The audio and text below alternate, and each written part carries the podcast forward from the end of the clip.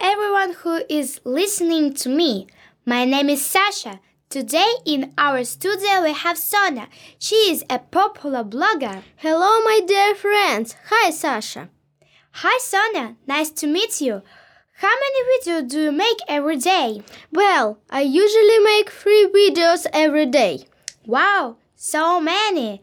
And how much money do you have? Oh, I earn $100,000 a day. Oh, really poor. And what do you do in your free time? In my free time, I watch TikTok. It's very interesting social net. Wow, cool. And what kind of video do you like? My favorite video is video about dancing. It's beautiful. Very good. Okay, thank you for coming. Goodbye. Thanks for inviting. Goodbye, listeners. Goodbye, my dear friends. Love you.